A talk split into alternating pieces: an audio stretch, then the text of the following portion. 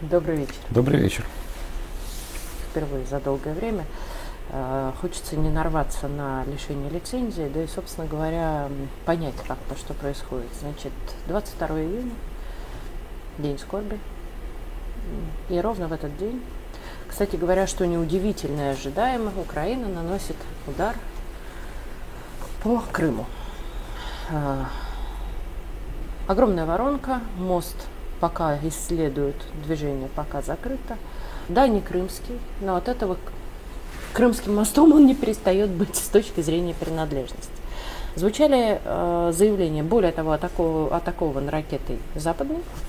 Соответственно, хотелось бы сказать, спросить у тебя именно с точки зрения политики, ни в коем случае не военки, почему такая тишина на федеральных каналах, э, от Минобороны, где все то, что обещалось, или давай даже проще, или это не совсем красная линия. То есть Крым это, наверное, что-то другое, там, гнездо. Я не знаю, а, в каком месте проходит та красная линия, которая для нашего Министерства обороны является границей Крыма. Мост в Чангаре – это мост из Херсонской области в Крым.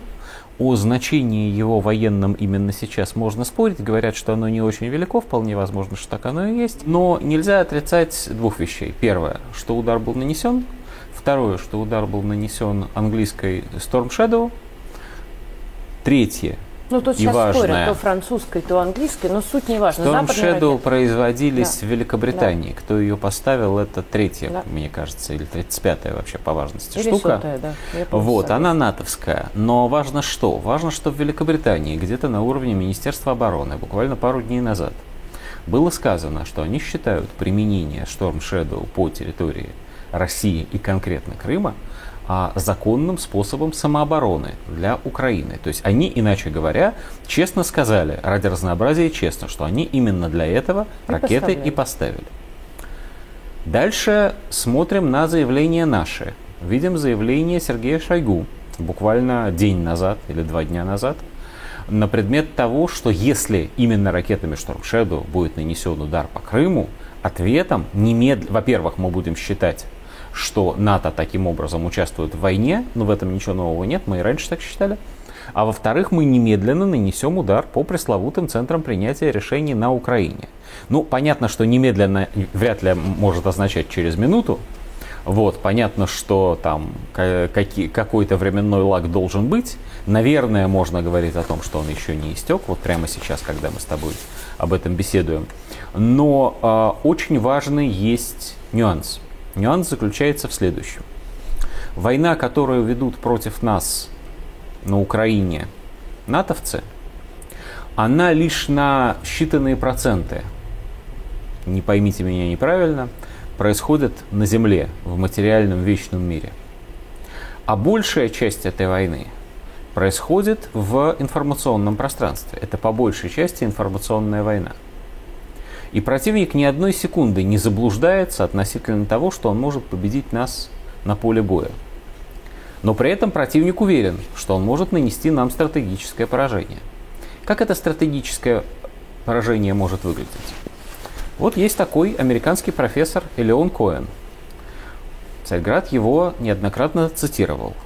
Господин Коэн выступал тут недавно и сказал – что Россия должна потерпеть поражение, совершенно независимо от того, что на самом деле происходит на фронтах.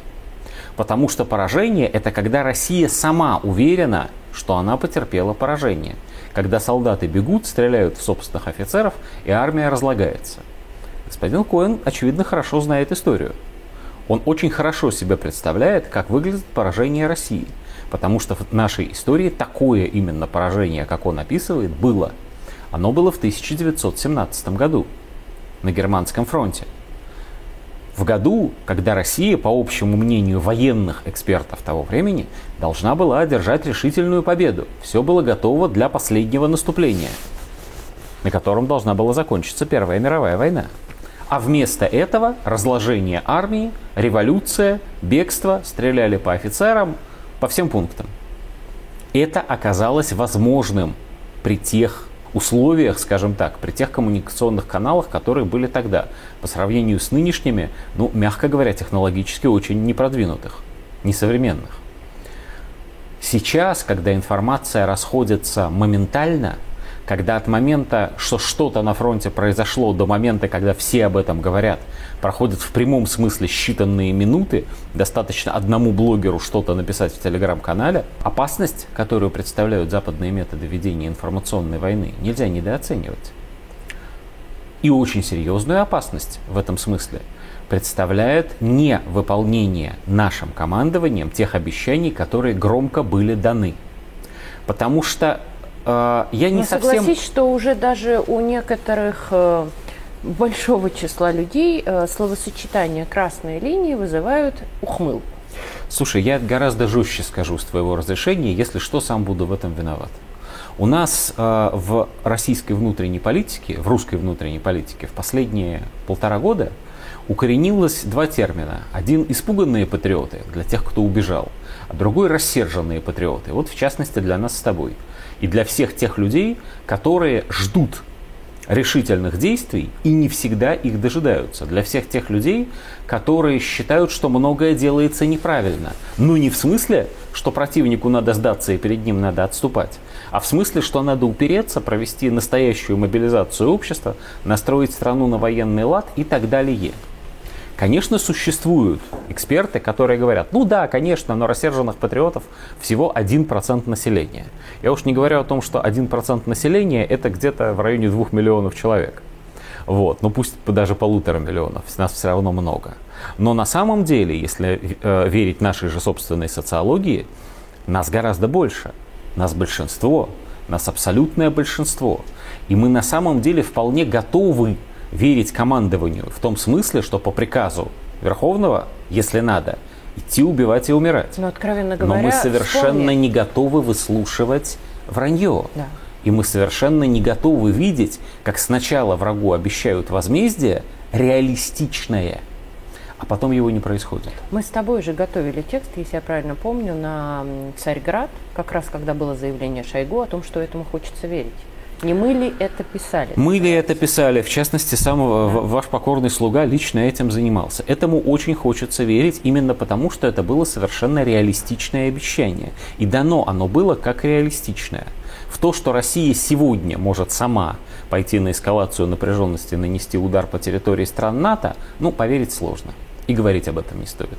Но в то, что Россия может, например, разрушить мосты через Днепр в Киеве, ударить непосредственно по административным зданиям правительства Украины, ударить по административным зданиям правительств, или как они там называются у них правильно, администраций Администрации. отдельных украинских регионов, И чтобы особенно они знали, западных. вот прилетело от них, Да. тут же в в Киеве стало на несколько А понятных- еще раз, да, а, а еще хорошо бы, чтобы этот ответ был а, непропорциональным. Да.